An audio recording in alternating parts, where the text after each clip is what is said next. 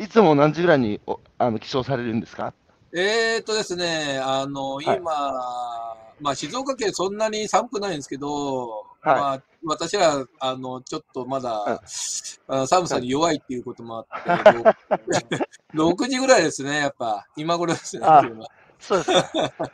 あれね、意外とうずらも、うん、はい。うずらも結構、あの、温度の工程に、あの、ストレスに弱いんですよね、うずらも。えーそうですね。えーっと、うん25度から15度までが、あの、生活の温度になってますね。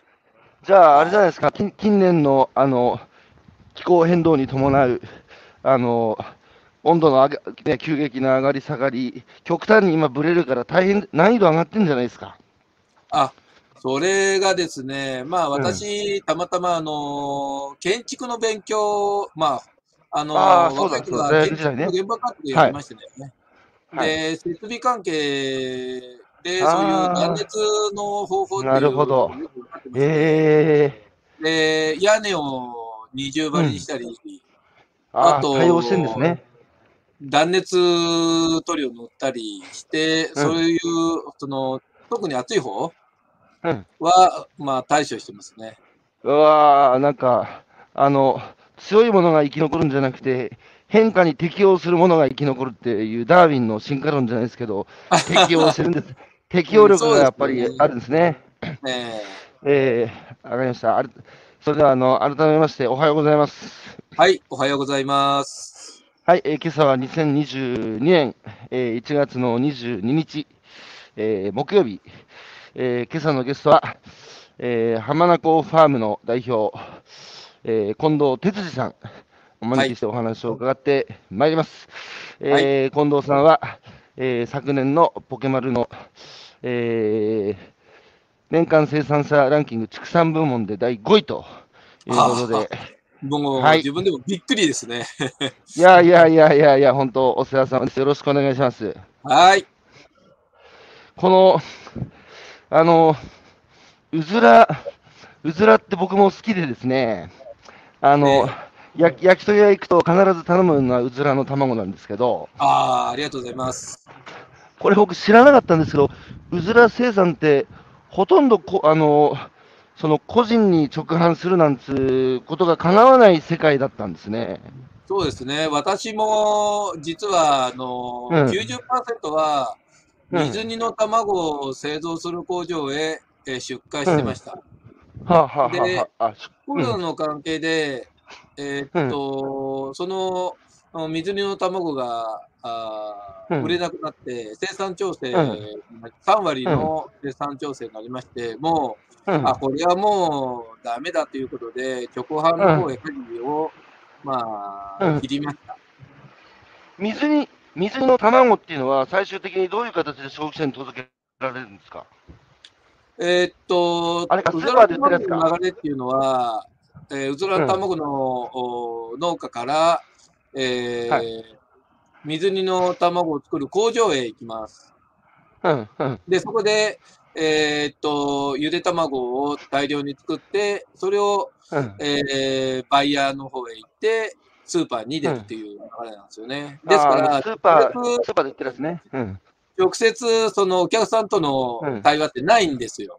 はいはいはいはいはい。ですので、あのー農家のこだわりとか、あそういうのも一切、えー浜名湖ファームの卵の名前が書いたものがどこへ行ったか、あー影響るんですよね。じゃあ、どんなに手塩にかけて育てた、あのー娘でも、どこに嫁いだかわからない、嫁ぎ先がわからないということですね。そうそうそうそうそう。そうじゃあ、なってます今回、コロナで、まあ、怪我の巧妙じゃないですけど、そうそう。あの販路がなくなくなって、直販を始めようということで、直販始められたんですか？そうですね。まああ、もうその以前からは、あのそもそもそういう取り組みをはしていったんですよ。うんうんうん。で、えー今回コロナで変なスイッチ入りましたね。あそうですか。変なスイッチ入危機的な、ああ、このままいくとやばいなっていううんことで、変なスイッチ入りましもうやるしかないということで、た。やるんじゃないねって。実際にじゃあ、あのポケマルを知ったのはいつですか？あ、うんと、それはもう、コロナが2年前のその5月ぐらいはい。に、あの、緊急。宣言出ましたよね。ね。うん、うん。ええで、それからもう、どうやって売ろうかということで、もう手探り状態で始まりました。うん。なるほど。それで、あらゆることやってみようということで始められたと思うはどこでも売ろうと。あ実際に、あの、2年間、あの、ポケマル使ってみて、いかがですか？いや、あのー一番しびれるのは、お客様のコメントが素晴らしうかった。ん。おお、どう厳しいこともありますけど、うんもう本当に、あのやっていく、うん。うんこう仕事をやっていく中の,、うんそのうんモチベーションがもう上げ上げになりまああ、上げ上げ、上げ上げ。やっぱそうですよね、嫁ぎ先の、えー家から、お前んとこの娘最高やって、あの、言われたらやっぱ作り手冥利につきますよね。す。そうですね。で、ああ、うん分かってくれたっていうことでね。あじゃあ、もっと、やっぱりあのあ、うん。もっと喜ばしてあげようっていう。ああ、はいはいはいはい。なんなんですか？あ手法は無限とありますんでね。うんうん。やっぱり、あの、その、僕は食べることは生きることっていうのをモットーにしてるんですけど、はい。やっぱり今、今食べ物のうずらをはじめ食べ物の裏側が見えないので、はい。そうすると、その、ただの栄養補給、まあ、いわば車のガソリン給油やスマートフォンの充電みたいなね、工業的食事が広がってるんですよ。はい。だけど、やっぱ食べ物の裏側をちゃんと凝視するとね、この近藤哲司さんっていう嫁の実家がやってたうずらの生産、風前の、風前の灯火だったうずらの生産を継ぐっていうのでやり始めてね、ではいまさに命を海育ててて、あの命のカプセルだっていう言い方されてましたけど、はいそうですね。それを知るとですね、ポケマルのお客さんはね、食べ物捨てれなくなったっつうんですよ。あありがとうございます。うん、で、やっぱり生産者もね、お客さんとつながると、やっぱりもっとうまいもの食べさせたい、いいもの食べさせたいっていう気になるから、はい。あのお互い生産と消費がこれまで分断してきた結果ね、工業的食事になって、食べ物の価値が地に落ちてるので、やっぱり生産と消費がちゃんとこうくっつく、接続していくことで、おい、互い様の関係にこう、やっぱりなっていけばいいなと思ってやってるんですが、はい、あの、リピーターさんとかもいますか？あリピーターさんはもう、すごく多いんですけど、実は私、以前は、あの、はい。ね、建築の現場監督をやっとったっていうこともあって、はい。もうバブルの時にバンバうん。ンマンションを建てる仕事をやってたんですけど、あげてですでいきなりね。、いきなりその、あのーまあ、バブルも崩壊して、あ、これまずいなということで、まあ、うずらの方へ入ったんですが、うん。あの自然のその産業って非常に厳しいですね。うん、うん、うん。実際、あの高い意識を持っとっても、現場の入ってみると、どうやって生活するためのあの環境を整えるっていうのがね。あの非常に難しいあ世界っていうのに気がついて、うん、で、現実とその自分の考えとなかなかマッチするところまで来ませんでしたね。あだから農家の人も、いいものを作りたいんだけど、環境がなかなかそういうふうに整ってないから、あ、うん、うん。なうん難しい選択でこうやっているいるよねっていうふうに思うんですよね。うんですので、それ、やっぱり生産者がこう突き抜けるその、うん、考え方、うん、あ見方をやっぱできないとこう難しい業界だなっていうのをつくづく、まあ自分も入ってみて思いますね。でも僕、これからの時代はね、やっぱり僕ら消費者は生産者から食べ物をいただくだけじゃなくて、はい。生産者、その人間がコントロール、えーできない自然に、不安定な自然に働きかけながらね、僕らが生きる根底,、根底にある食べ物を得るっていう、そのいわば生き方をされてる方々から学ばなきゃいけないことはいっぱいあると思ってて、はい。でやっぱその建築の現場もそうでしょうけど、その人工的なあの社会っていうのは、人間が全部設計してるので、まあ、基本的に、あの、予定調和でコントロールができて、あの、来た、あまあ、予測ができたわけですけど、今僕ら人類が突きつけられてるのは、まあ、コロナもそうでしたし、まあ、これから人工知能だなんだって、いわばその想定できない未来にね、どう対応するかっていう、あの、まさに自然の世界に向き合っている生産者さんたちが日々問われていることが、僕らの社会に今突きつけられているので、僕はね、はい、農家と漁師から一番そこを学ばせてもらってるんですが、はい、あの、そのさっきの話、ちょっと一回戻りたいんですけど、あ、どうぞ。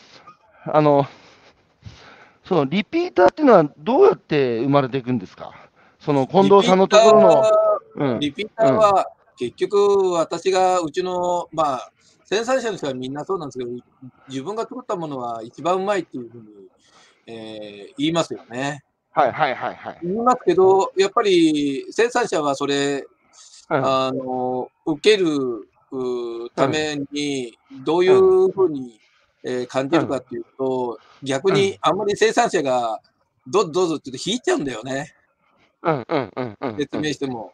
もう単純に、はいはいはい、単純にパク、うまい、笑顔。うん、こう三拍子揃う、うん、ものを作らないと、やっぱダメなんですよね。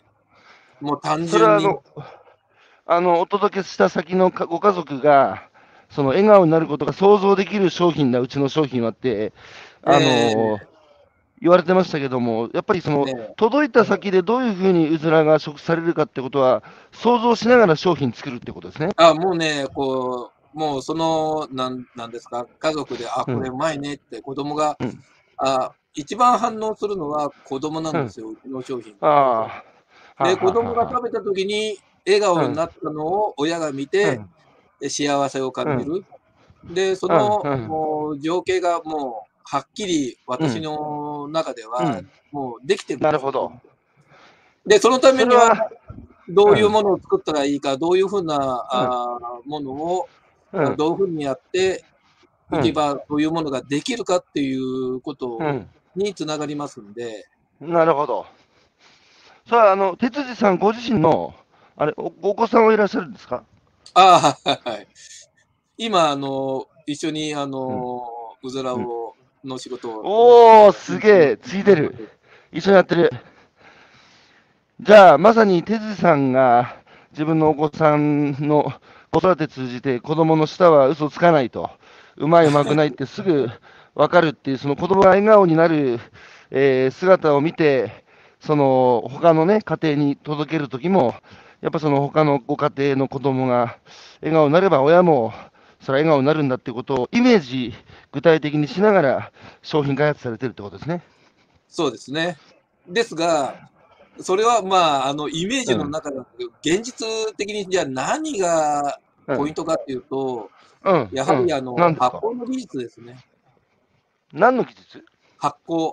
要は、発酵ね、発酵、微生物との兼ね合い。はいはいはい。だったら土の中だし、うん。うずらだったら、あの、まあ、ウイルスとか、そういうこともいろいろ、あ今、コロナの関係でね、ありますんで、そう微生物と仲良くしないといけないんですよね。はいはいはいはい。で、あのそこって一番見えない部分だから難しいところなんですけど。うんうんうん。その、うずらの生産というのは、その、見えない世界との戦い、微生物もしっかり、まあ、あとそのうずらを長年生産されている方の格言で、うずらは空気で買えと、あこれすげえ言葉だなと思ったんですけど、はい、もう空気だって見えないわけだし、いわばものすごくね、デリケートで、あの手間のかかるお仕事なのに、まあ、ほとんど全量出荷、あのまあ、その、卸スーパーに卸して食べてる人が分からなかったっていう、まあ、最もこう、なんつうかこう、やりがいを持ちにくいお仕事だったと思うんですが、そんな中で、まあ、直販を始められお客さんと直接つながって、あのやっぱモチベーションを持てるようになったってお話されてましたけど、なんか今までお客さんとのやり取りの中で、そのなんか印象に残ってる、記憶に残ってるエピソードって何かありますか？えー、っとですね、あのーはい、そうですね、お客さんの中で、えー、っと、うん、通販でね、えー、うずらの卵を買うなんてっていう話が、あの、家族の中であったらしいんですよ。お客さんの中で。通販でなんで、あの、うずらの卵を買うのって。で、スーパーで簡単に買えるのに、わざわざ通販で送料かけて、買う意味ないっていう、い。うふうに、あの、お客さんの中で言われていまして、で、食べたら納得したって、いうふうに書いてありました、コメントで。やっぱスーパーで買う、ね、うずら。嬉しかったですね。そうか、そうか。送料かけてでも買う価値があるぐらいスーパーで買う水煮のうずらとは、直接、テツさんのところから買ううずらは、実際食べてみたら違ったってことですね。そう、そうなんですよね。やっぱスーパーで買うのと食べ比べてみた人もいます、いますね、実際。うん、で、それで、ああ、やっぱ無理ねって。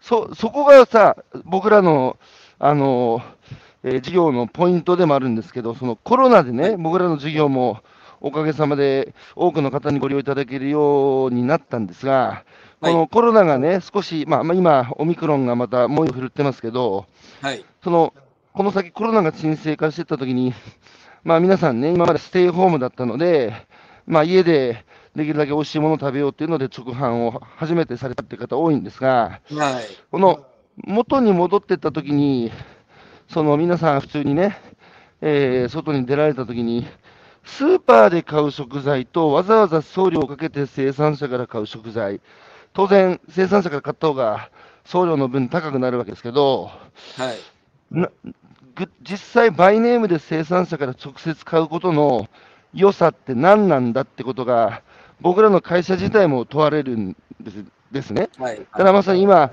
非常に本質的なところを、まあ、お話しされてるんですけど、はい、実際にスーパーで買うのと、生産者から直接買うことの違いは何ですかって、哲司さんがお客様から聞かれたら、なんて答えますか？そうですね、やっぱり、あのー、一番はあ、うん、鮮度が違うんですよね。鮮度ね。昨日取れた卵が、あのー、お客さんに届く？そうだよね。うん。うん、で、なおかつ、その鮮度がやっぱり、その、うん、食べ物の一番あの源なんですよね。時間が経つと、どんどんどんどん生命は、あの失われていきますんで、うん。うん、その生きたエネルギーがあ、凝縮されたまま即、食べれることがやっぱすごく、こうお客さんに響くところじゃないかなというふうに思います。命を我々いただいてるわけだから、そのその命のエネルギーが一番あるところっていうのは、あのまあ、収穫して、あるいは水揚げしてすぐの、えーね、命が最もエネルギーが満ちているって、まあ、美味しさ云々も大事だけれど、そこの部分、鮮度スピ、スピードのところですよね。そうですね。私のところでは、前日取れた卵を、うん、パックしてもう送ってますから。ああ、すごい。じゃあ2日後、2日後前前の日前の日に取れた卵を次の日に食べれるっていう流れですね。じゃあ、普通スーパーで買う水煮のうずらっていうのは、大体どれぐらい経ってんですか、時間？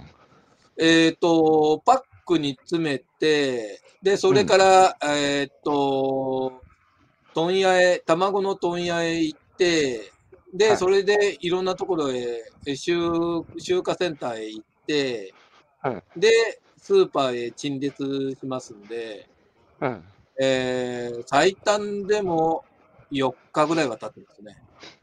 あよ最短でね。最短で。で、賞味期限どれぐ、うんうん、賞味期限は2週間です。なるほど。ですので、もともと、うん。その自然のものってやっぱりね、鮮度が命です、うん。はいはいはいはいはい。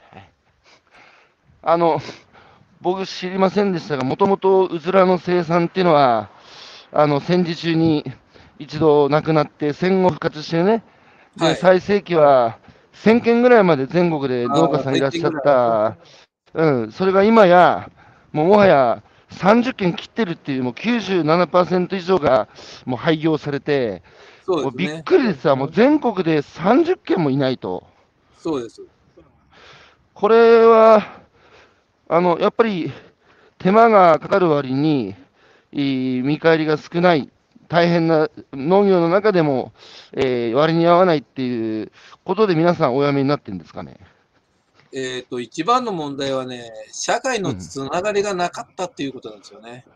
え、なんですか、そこ、社会のつながりがなかっうん。結局、お客さんとのつながりが、うんあの、薄かったた。んですよ。あ結局、工業製品のように卵を作っていますから、あ、うん。結局、うんうんそうするとお金に合わないと、もうみんな辞めちゃうんですよ。やりがいもないしね。そうです。で、やりがいっていうのはやっぱりお客さんとのその対話うん。が一番、まあ、今回特に感じましたね。じゃあ、手治さん、それは農業全般的にもしかしたら言えることかもしれませんね。都市と地方が分断。と思います。生産者のモチベーションを上げるっていうのは、うんやっぱりお客さんがよこう、うん。あ、美味しいよね、あなたの野菜をたもっと食べたい、卵を食べたいってうん。いう言葉が、今度、社会の責任になりますから、生産者はその責任を負って、やっぱやらないといけないんですよね。そうか、それは生産者にとってお客さんから直接感想を言われるってことは、モチベーションにもなるし、まあ、いわば責任、あの自分自身の仕事に、まあ、プライドと責任を持てることになる。だけど、特にも今、一次産業は都市と地方が分断されて、生産と消費がものすごく距離が遠くなって、はい。えー分断されて、そこのプライド、責任、モチベーション、最も持ちにくい、まあ、仕事になってしまってるってことですね。はい、そうですね。そのね、あの、今や30件を切った、最も消費者と接続しにくい、いいうちらの生産を、えー、哲司さんが、あの、まあ、継ぐことになった、あの、まあ、経緯、もともとご出身も、あの、静岡県の、これ、こ湖西市って言うんですか？これね、湖西市、西なんです。失礼します失礼しました。ちょっと湖西市出身で、はい。で、若かりし時は、建築を志されて、大学も建築学科で、まあ、卒業後、大手ゼネコンに就職されたってことですけど、もともとご自宅は全然農業とは関わりなかったんですか？あのーそうですね。全、あの、親は学校の先生でしたかあ、学校の先生。ら。はい。へえ、そうなんですか。うん、なので、本当は工業高校の先生になるんじゃないかなとは思っていたんですけど、まあ、全くこう違う人生やや、まあ、読んで。いや、いや、でも食べ物を生産するのも大変だけど、子供の教育するのも大変な仕事ですよね。そうですね。なんでで建築志されたんですか？あやっぱりあの大きい建物を建ったりするのがちょうどバブルの前でしたから、あ公共工事なんか結構ね、あうん派手にややった時代ですので、ね、そういうのに憧れてね。で、自分が建ったものが、あの、うそのまま残りますんでね。なるほど。で、あれは俺がやった建物だっつって、あああの、ずっと言えますからね。1962年生まれですよね。っはい。てことは、今年、寅年で、虎寅年年ですね。はい。いやー、哲司さん、僕も虎なんですよ。ああ、だから僕はひ一回り若い、あの、とそうですね74年なので、はい。まあだから本当に哲司さんがじゃあ若い時はもうバブルの全盛期で、もうおゼネコンももう、あの、ね、世の中、そうですよ、はいそういう時代ですよね。はいで、それが、その、見初められて、一緒になったお嫁さんの実家のうずらを、なぜそれが継ぐことになったんですか？まあ、あのうん結局、建物をバンバンバンバン建ててね、で、もう残業200時間やっとった、うんうん、職場なんですよ、正直言って。うん、うん、うん。で、まあ、今だともう想像がつかない、あの状況でしたんですけど、もう本当に疲れましてね。うん。で、まあ、はい。あの、先行きも、あの、大手の方と、おジョイントベンチャーなんかで現場で話をすると、もう大手の方はもうかなり、えーうん。ダメ、ダメっていうか、売り上げも下がってました。はいですんで、まあ、ここら辺でまあ、ちょっと変えてみようという感じでね。それ何歳ぐらいの時ですか？はい。何歳の時でした？その、ゼネコン辞めてれはね、えーっと、平成4、5年じゃないかな。平成哲司さん何歳の時ですか？なので、35、6だと思いますね。35、6。で、お、それがね、あの、ゼネコンに見切りをつけられて、で、なぜ、こう真逆の世界の奥様の実家のうずらの生産を、まあ、引き継ぐことになったんですか？うーん、まあ、あの、うーん、まあ、建物を作るっていうのは責任感、責任がすごく重いですから、はいはい。あの、よくクレーンが倒れたとか、うんあの、足場が倒れたとか、はいはい。まあはい、そういうのも全部現場監督の責任になりますんで、うんうん。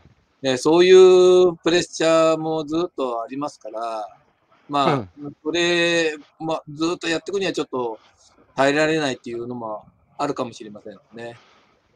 ああまあでも、で、毎日200食べ物200時間もよくやっとったなとは思うんですけどね、残業も。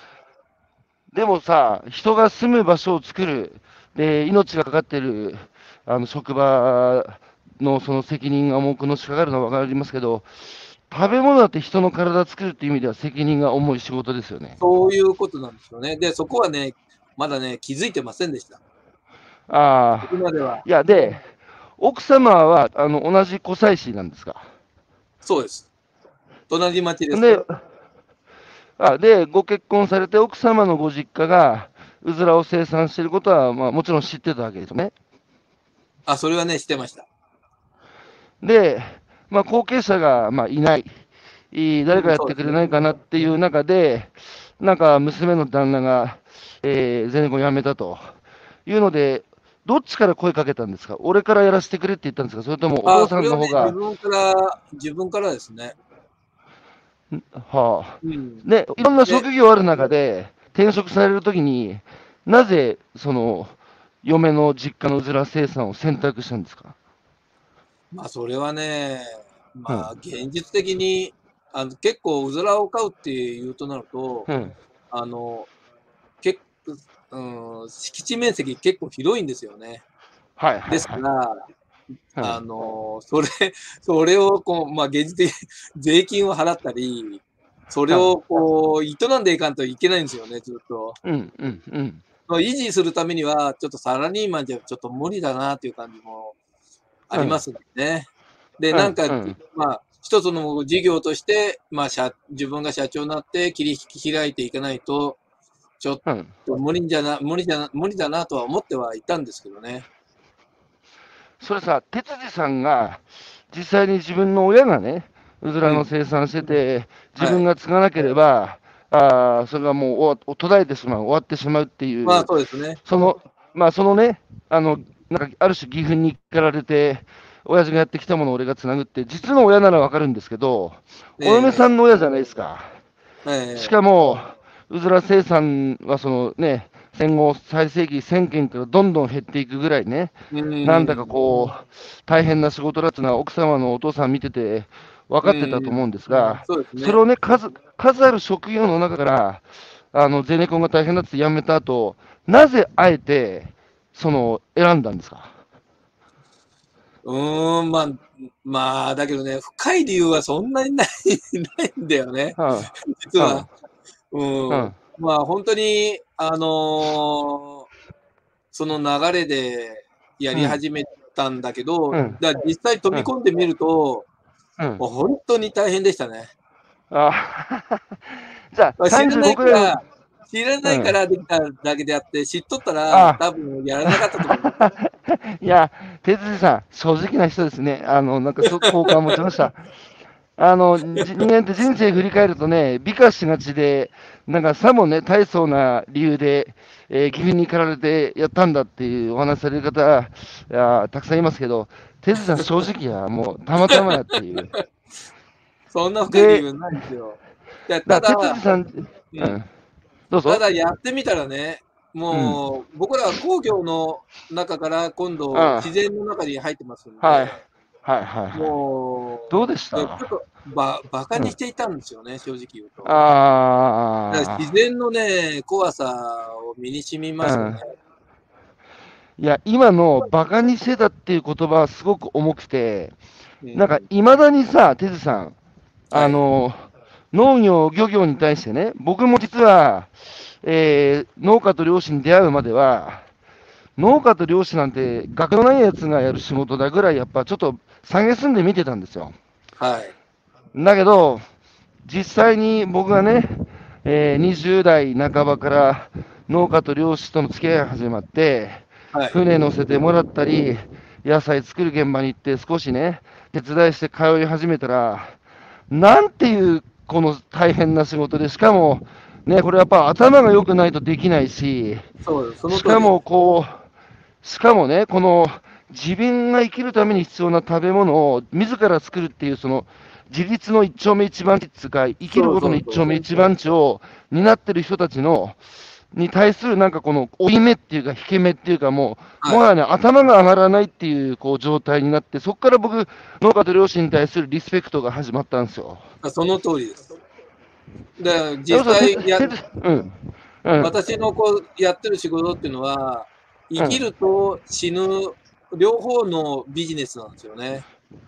ああ。結局、うずらを育てて、で、最終的には、うん、あの、処分、うん、さよならするんですよ。うん。うん、の連続なんですよね。うん。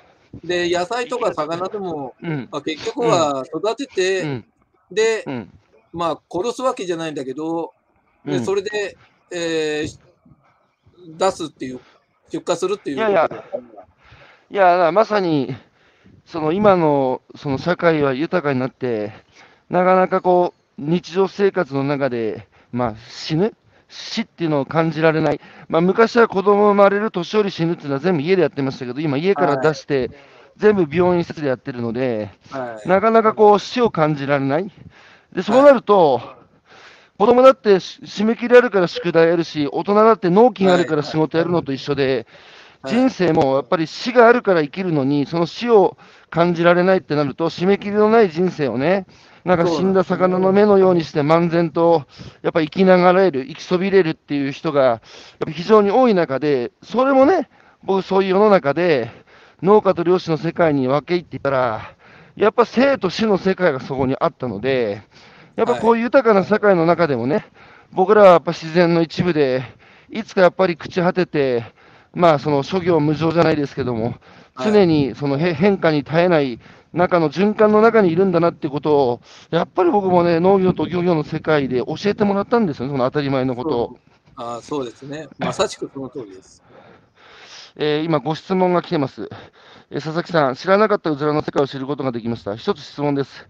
うずらの小さな卵から孵化したひよこは小さいんですか？っていう質問が来てます。素朴な質問ですね。あの、負荷の方ですね、あの、はい、今、自社でもやるようにしてるんですけど、はい、その、えー、っと、有精卵を作って、で、その卵を18日間温めて、うん、あの、うん、ひよことして出てくるんですけど、そのエネルギーすごいです。もう小さいんですけど、もちろん。で、1回のロットが1万羽をひよこを返してるんですけど、はい。この1万羽が大声でこう、ヒャヒャヒャヒャ言ってるんですけど。もうすっごいエネルギーすごいです。へ、えー、一個一個ももちろんすごいんですけど、それ1万羽ひよこが出てくると、いやー、すごい壮観ですね。壮観です。それね、まあ、どっかで、あの、また映像でね、だあの、お見せできると思いますから、やりたいなとは思うんですけど。うんいやー、それ見てみたいな1万これは番。ね、すごいですよ。そのね、私見て見て見てっていう感じでね、こう、あ出てきたのに、こう、生まれてきた中で、やっぱり、こう、自分のこう生まれてきた存在を認めてっていう感じ。ーあー。さあ、人間の赤ん坊と一緒じゃないですか。うん人間の赤ん坊と一緒じゃないですか。はいはいはい。そう、一緒です、一緒です。すぐに二足歩行を始めるんですか、はいいつ。らは。はい。あ、すぐに生まれてすぐに二足歩行を始める。はい。ですけど、ええうん。えーっと、まあ、野菜の苗もそうなんですけど、ひよこもね、八部で、ひよこ八部って言いまして、ひよこで、その、人生がうん決まっちゃうんですよね、ひよこで。じゃあ、三つ子の魂100までって人間と一緒じゃないですか。そうそうそう。だからひよこすごく大事なんですよ。ええそれは食べるものと育つ環境の2つで決まるんですか？うん、これはね、もうん。う、すごく、親、親鳥の、その、マッチングから始まりますので、親が良くないといい、うん。えー、種卵というか種の卵は出ないし、で、種の卵を大事に扱わないと、うまく孵化しないんですよね。すごくデリケートです。ええだから、なかなかこう、うまく、うーん、マッチング。あの、なんていうか、その産業がね、うざの産業がうまくできないっていう、もう特殊なあ産業だなっていうふうに思いますねあ、。なるほど。そうマッチングで、その、ひよこの、あの、質が決まるっていうのは、それもまた人と一緒ですね。いや、それがね、あの、うんマッチングすると、うん。あの、衝撃的なことがあって、あメスの方がリードして、はいめリードするんですよ。で、うん合わないオスは、あの、攻撃されて死んじゃうんですよね。うんメスから？そう。やばい、うずらのせ、え、うずらの世界ってそうなんだ。そうなんですよ。びっくりです。でも、でも、哲司さん、今、日本の人間社会も、若い子はもうむしろこう、女性の方が強くなってて、男の子が装飾化してるっていう。うん、まあ、そういうのをね、ちょっと見会話見ますよね。いや、今さ、だって、若い子が結構、あの、ね、浜名湖ファームには、えー結構スタッフでいるって話してますけど、女の子元気じゃない、女の子元気じゃないですか、今時男よりも。まあ、そうですね。頑張って働いてますよ、本当に。うん。ほんで、あの、あ、哲司さん、他にもコメント入って、矢島さん、うずらの卵は大好きです。近藤哲司さんの卵買います。えー1962年、寅年生まれ、名前に鉄の文字が入る、私も同じで親近感を抱いてますと。とう。えー、それから、橋本、あ、橋本香織さん、香織さんどうも、1万羽の、えー、産声をぜひ聞きたいです。いやー、ちょっとこれ動画で撮っそれはね動画で撮ってくださいよ本。当に生きるって素晴らしいって感じです。いやー、すごい素敵な言葉。ちょっとさ、それさ、独り占めしないで動画で撮って僕らにも聞かせてよ。えっ、ー、とね、これ来月の、うん。えっ、と、よ8日、はい8日ですね。はい。8日にそれ出てきますから、え、どういうこと？妖怪何するの？えっ、と、ちょうどね、そこの孵化する日なんですよ。え、それ僕直直接聞きに行っていい？ダメ？部外者入れないか。え、いい？大丈夫？あのね、普通はね、あの、ひよこの部屋とか、そういうのは、まあ、うん。ど動物扱ってると分かるんですけど、うん。一切入れません。ですそうけど、ダメだよね。うちはね、うん。オープンです。なんでオープンなの？いや、そのね、ばい菌の、うばい菌っていうか、ウイルスに対してうんの対策をすごくしてますから。ああ。じゃあちょっと8日僕行って、うん。大丈夫です。あ撮影しても大丈夫ですか？はい？撮影しても大丈夫ですか？撮影して全然大丈夫です。かおりさん、じゃあ僕動画撮ってくるから、そしたらかおりさんに送るよ。いや、でも生きるって、今ね、哲司さん、あの、生きるとは何かっていう、その、生きる理由を、その、探しあぐねて、つまずいてる大学生たちが非常に多いんですよ。はい。それは逆説的ですけど、まあ、生存生活に必要な条件がほぼね、満たされた、やっぱり空前の豊かさを謳歌する時代ですよ、今の若い子たちは。はい。はい。その時に、逆にむしろ、ね、貧しい時は生きるってなんだってか哲学的な問いは考えてる暇ないですけど、今やっぱ考えちゃうぐらい、やっぱりうん時間あるし、豊かなんですね。うん。で、そういう大学生たちが、今やっぱ農業、漁業の現場にね、本当東大の経済学部生とか、もうそういうね、あの、高学歴の若い子たちがやっぱり向かってる理由は、僕はここにあると思ってて、うん今、哲司さんが、ね、ひよこが一番生まれてくる時のあの、う産声聞くとね、生きるってすごいなって思うっていう話されたじゃないですか。はい。それがね、大なり小なり野菜を育てる現場でも、魚を育てる現場でも、あそうですね。共通ですよ。うん。そう、生きるとは何かっていう答えがね、あの、頭で考えるんじゃなくて、体で感じられる現場がやっぱ農業業だと思うので、いや、もうね、まさにそうみんな、もう、備わっているんですよ、生きてるものは。あだけど、あ、のあ、うん。ー気づかないっていうか、うんうん私もこの両方見たときに初めて気づきましたよ。両方っていうのは、いわば工業の世界から自然の世界に来て、両方見たっていうのはそういうことですか？そういうことですね。ああ。じゃあ大変なお仕事だけど、哲司さんは結果ね、その自然の世界、あの、うずらの生産の世界に出会って、そこに身を投じてよかった。まあ、あのーまあ、すべて、生きてる間はね、すべて、おうんまあ、OK だと思う思うんですよね。どれが正解っていうことでもない。ああ、いやー、なんかやっぱり鉄、鉄人の鉄、哲学の鉄が入ってるだけあって、言葉が哲学的ですね。もう何やったって生きてるだけで儲けもんだと。そういうこのようことです。に。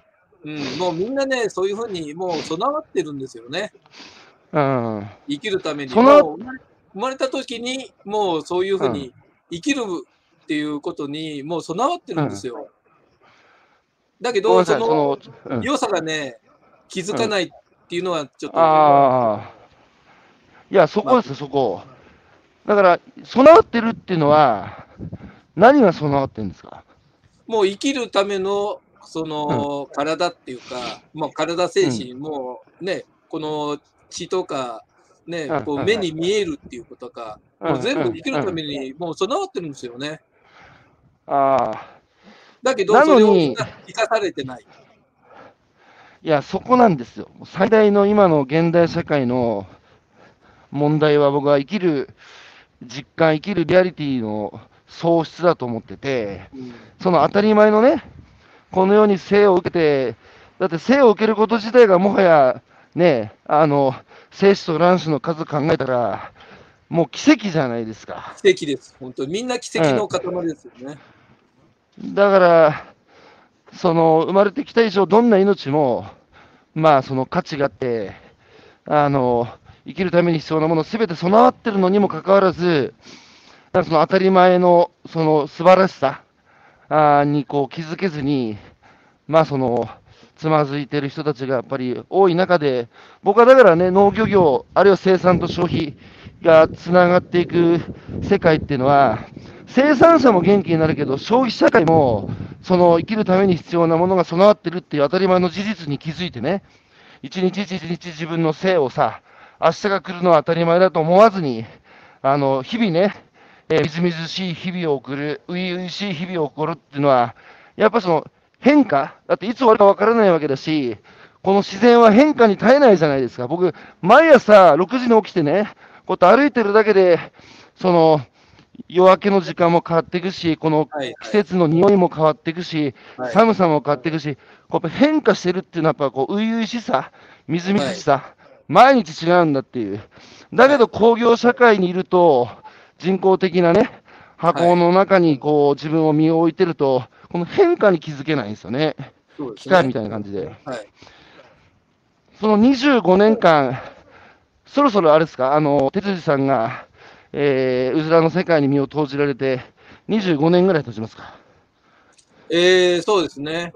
そうですね。うん平成12年からですから、で、いや、今日本当に非常にいいお話を伺ってるんですが、改めて25年ね、このうずらの生産に携わって見て、まあ、いろんなことがもちろんあったと思うんですが、ええあの、その、哲司さんがそのうずらの卵を生産する上でね、非常にこう、力を入れてることとか、大切にしてることっていうか、こだわってること、あの、改めてちょっと、えー、哲司さんの口から教えてもらっていいですか？えーとですね、あのーこう食物連鎖っていうのありますよね。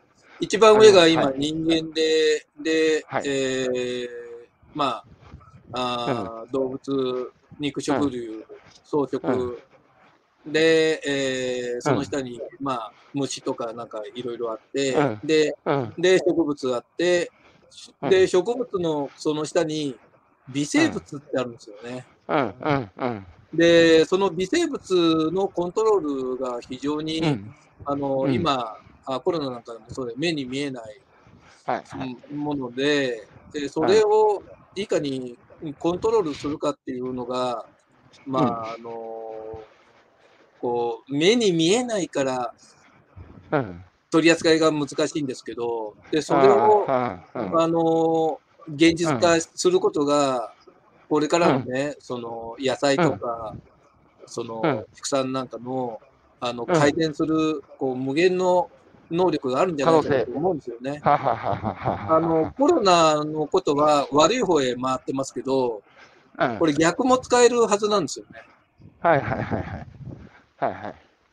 ですんで、そこら辺がうまくこう使えれば、まあ、これからの農業も畜産も、あのうん加速してこう、いいものができるんじゃないかなっていうふうに思う思だう思うんですよね。そこはあれですね、あの、なんつうか、こう、自然には常に二面性、二面性。ううん、例えば人間にとって都合の悪い自然ばっかり目が目につくけど、だって自然っていうのは野,、野生でね、昔は動物に食われてたわけだから、僕らも。はい。で、だけど、やっぱり例えば海も海産物っていう恵みを与えてくれる、あの、母なる自然と時に津波のようにね、人間の命を奪う、その、やっぱ厳しい自然もあり、で、はい。ウイルスも、コロナみたいに人間の命を奪うウイルスもいれば、その免免疫をね、人に与えてくれる、その逆もあウイルスだっているわけで、だからその人間にとって都合の悪い自然と都合のいい自然とその両面があるけども、うん。そのやっぱり自然から僕ら、ある種、その文明化した社会っていうのは自然に背を向けてね、そのは人間がコントロールできるその人工的な社会の中にいると、はい。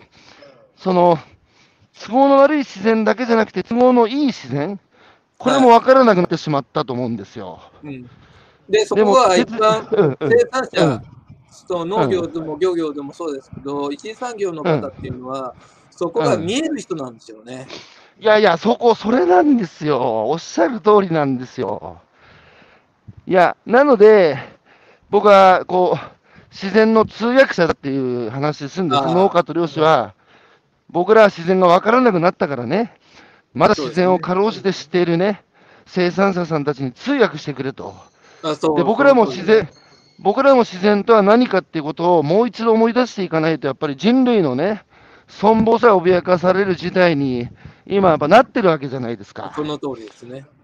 だから、今更ね、僕らも森や海に戻って生活はできないけども、そうそう。せめてね、せめて都市の中にいても、僕ら毎日3回飯食ってるだろうと、それ、どっから生まれてんだと、それ自然じゃないかと。で、生みの親は自然で、育ての親は農家と漁師だから、だからね、もう一回生産者の声に耳傾けるってことをしたくて、ポケットマルシェやってるんですよ、僕。あ素晴らしい。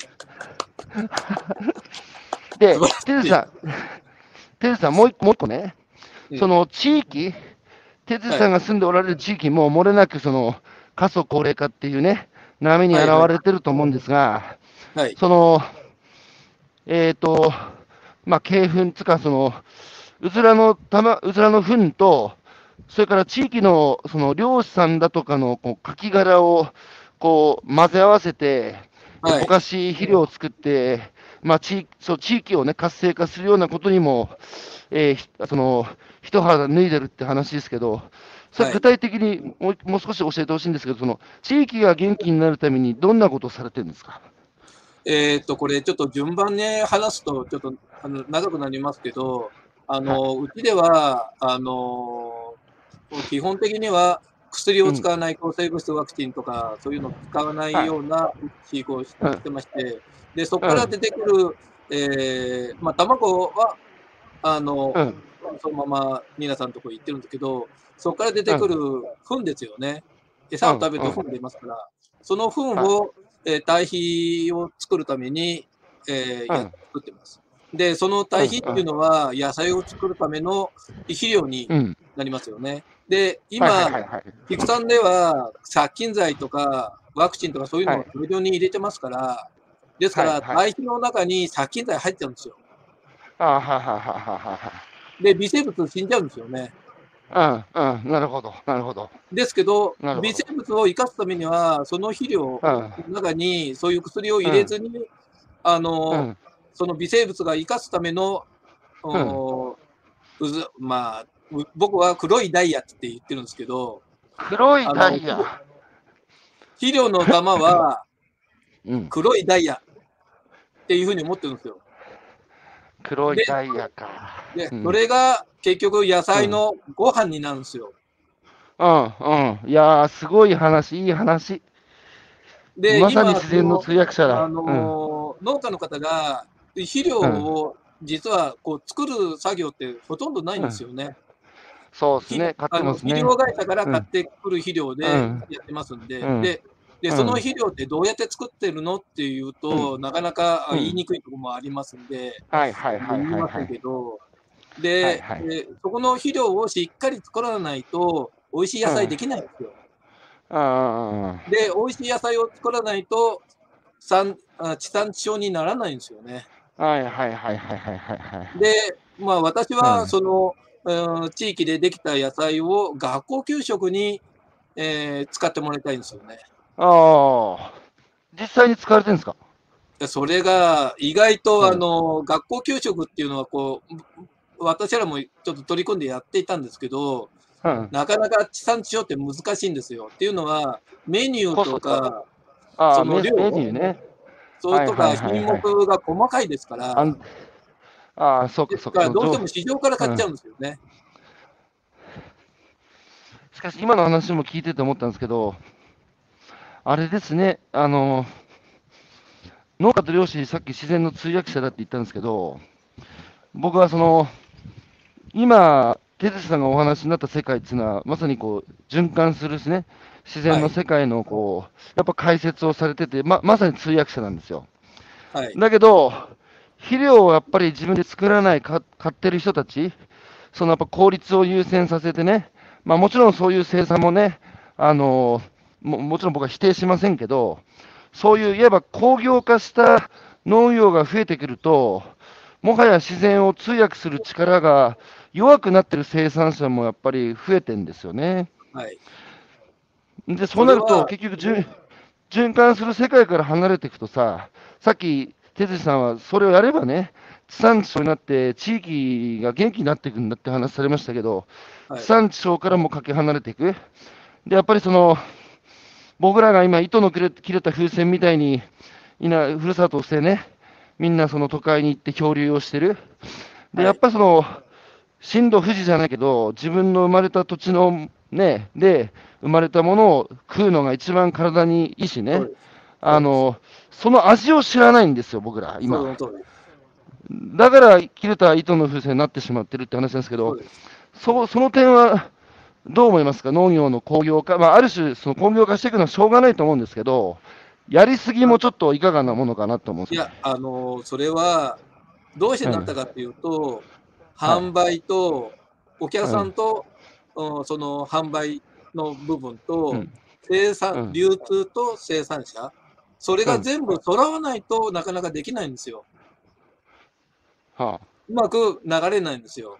で、どこかがこう、思いが大きくても、その思いが消費者に伝わらない限り、収入が得ることができませんから。あ、あで、生産者の人は、営業能力がすごくないですから、どっちかというと。ない、ないですね。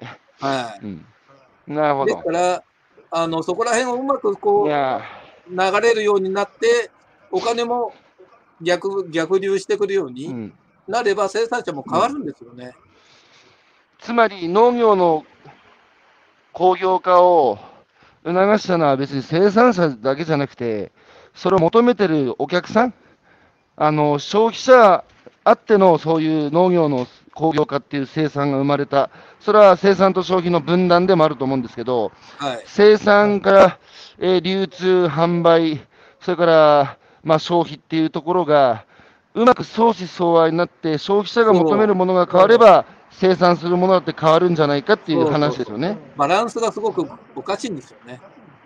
今ね。うん、そこは、そこはちょっと、騙されたと思って任せてください。僕、そこのバランスを整えるのが僕のあの使命だと思ってやってますもちろんそうなんですなんですけど、生産者も、はい、あのより良いものを作るための努力をどう、そのきっかけがもうなくなっちゃってるんですよね。だからそれ生産消費から分断されて、で結局あれでしょ、その日本でやっぱりオーガニック市場がやっぱ頭打ちしてヨーロッパみたいに伸びていかない、はい、いいのは、別に生産者がサボタージュしてるわけじゃなくて、結局手間かけた分だけね、あのちゃんと再生産可能な価格で買うてくれるお客さんがそれなりにボリュームあれば、オーガニック始めるわけで、そういうことで、ね、それをね、うん、日本、うん、どうぞどうぞ。で、そのための技術の向上もね、うん、だんだんこう、やらなくなっちゃうんだよね。こう自然とのおテクニックをわもう生産者もだんだん忘れつつあるんですよね。いやいや、だから自然の通訳者じゃ残念ながら亡くなってる人たちが増えてる。だけどさ、ポケマルみたいなさ、やっぱり食に感度の高いね、はい、あのやっぱり人間っていうのは価値を感じたところにお金を払うので、はい、あのやっぱり自分の体を作るものはね、食べ物なので、ちゃんとやっぱ背景が分かってね、生産者がどう作ったかって説明できるものを買いたいっていうお客さんたちが、まあ、ポケマルの中には、ある一部いらっしゃるわけで、そういう人たちが増えていけばさ、生産者ってやっぱ説明できないことはできない、えー、やれなくなるわけだし、その技術も伴ってくると思うんですけど、やっぱ消費者のね、リテラシーが低くて、ただの工業製品じゃない、あの工業的食事、えー、車のガソリン給油やスマホの充電みたいな捉え方を食に対してしてしまうと、当然、作る側も工業的になっていくっていうお話ですよね。はい、でそうすると、生産者もその技術が、向上心がなくなっちゃいますから、はいはい、技術もダメになっちゃうんですよね。哲さんのところに今、20代とか30代の若い人たちは何人ぐらいいるんですか？えー、うちの息子と、あと、うん、今、社員、男性が23ぐらいの子と、あと、20歳の子と、うん、と、あと21の女の子。何人でやってるんですか、全部で。全部で、まあ、あの、うちは年配の人も結構いまして、はい、パートが10人ぐらい。はいおしかし、息子が親父と一緒に生産してるっていうのは、やっぱりその僕、農家が減った理由ってもう一つあると思ってて、そのやっぱ親の背中があのつまらなそうに見えた？に尽きると思ってて、やっぱり子供今時の子供たちはっていう言葉使うけど、大人は、子供はどの時代も一緒で、やっぱ育つ環境が変わってる、つまり見せる大人の背中が変わってるので子供が変わってると思うんですね。で、やっぱりその、日本の農業の場合、特にも、やっぱその農業やってて面白くない、儲からないっていう、そういう背中を見せてきた結果ね、農業を継ごうなんていう人が減ってしまったと思うんですけど、その哲司さんの息子が継がれてるっていうのは、この親父さんのやっぱり背中を見たら、やりたくなるなと思って、今話を聞いてて思いましたよ。まあそんなことはないですけど、あの、うん、やっぱり僕らの役目っていうのは道を作るのが役目ですんで。道を作る。はい。うん、結局、うん、いいものを作って、それを生産者へどうやって、うん、で、喜んでもらう。うん、そこら辺のストーリーができてないと、こうやりがいがないんですよね。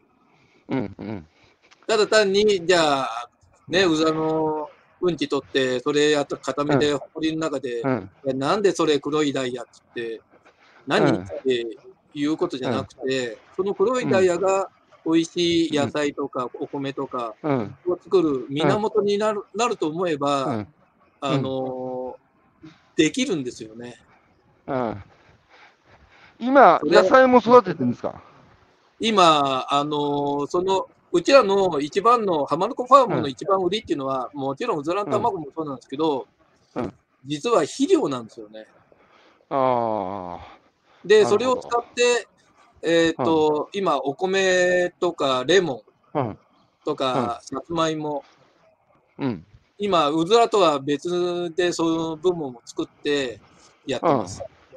おそれは、あれ、ポケマルで販売してますあ販売するだけまだ作ってないのかまだあのこ、これはうまいっていうものを作らないと あの、スイートスプリングは出してます。スイートスプリングっていうあのみかんなんですけど、じゃそれはやっぱね、うん、かなり好評です。で、そういうふうに、あの、うん、結局、農家じゃないから、農家にお願いしてそれ作ってもらってる部分がまだありますんで、自社でやってる部分というと、さつまいもと、その、うん、甘夏とかレモンとか、スイートスプリングとか、そういうのが、そういうものになってます。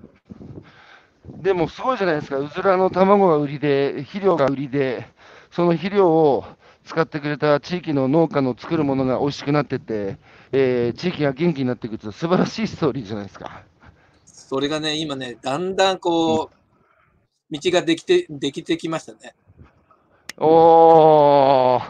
まあ今、細いですけど、道は。うんうん、これをね、あまあ、をもっと幅広くできるように、うん、えー、やっていくために、しっかりやってきやっていきたいなとは思ってますけどね。求道者、道を求める求道者ですね。えー、白白石さん、生と死に日々携わるお仕事なんですね。改めて大切なことを感じました。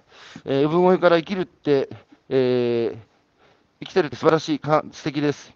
えー、ルミさん、えー、私もうずらちゃんの産声を聞きたいです。哲司さんのうずらの卵を買います。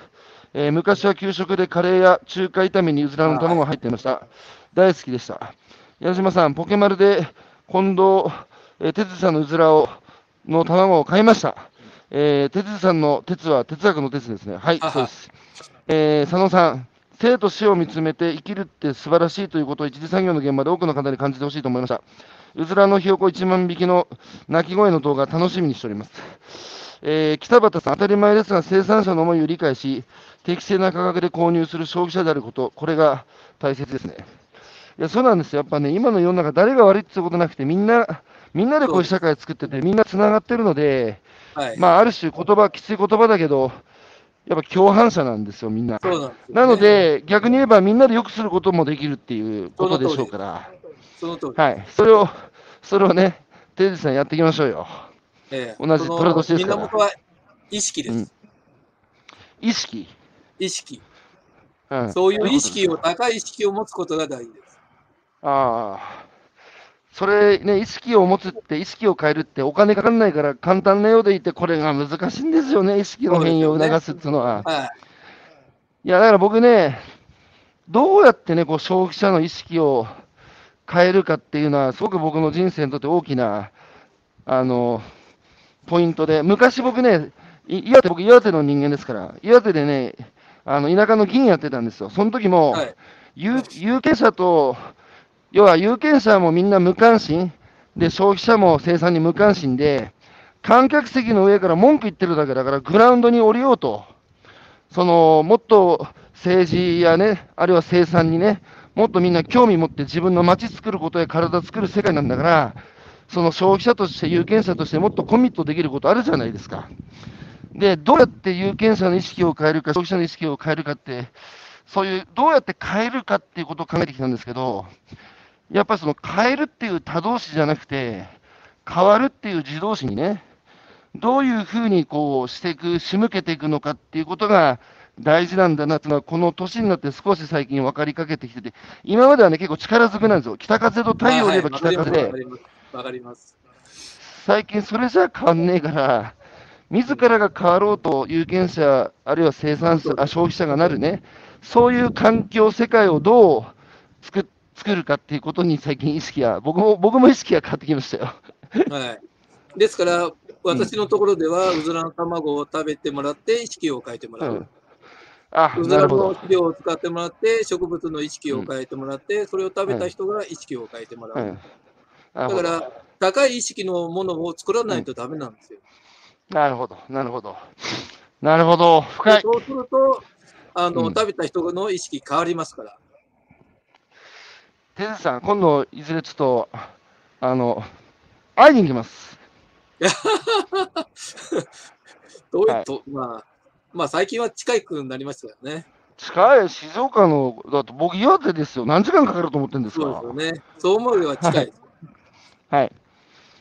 はい、えー、あ新井さん、海洋学者、えー海藻を餌に混ぜ混ぜたら、肥料の質も上がるのではないでしょうかっていう、あの、お話も来てあましたが、もちろんそうですね。えー、新藤幸子さん、うずらから感じる命の話、生産者は自然の声を届ける、えー翻訳者であるということ、微生物微生物がいるからこそいい土ができ、いい作物ができるという、本当は当たり前だけど忘れ去られてしまっていることを大切にされている姿に共感し、心を揺さぶられました。子育てにも共通するところがものすごくありますねというお話です。はい。はい、ということで、いやー、今朝は、あの、いい話をまた聞かせていただいて、いえあの、哲司さん、ありがとうございました。こんな人だと思わなかった。そんなことないですよ。はい、ということで皆さん、ね、あの、近藤哲司さんの、えー朝のこの1時間のお話を、えー聞いて、今日もね、良い一日を、えースタートできると思いますが、改めまして、えー今朝のゲストは、えー浜名湖ファーム代表の、えー近藤哲司さんからお話を伺ってきました。えー、哲司さん、ありがとうございました。はい。ありがとうございました。今日も良い一日をお過ごしください。ありがとうございました。はい、みんな元気で。どうも。はいはい。どうも。そのうち絶対に行きますからね、僕。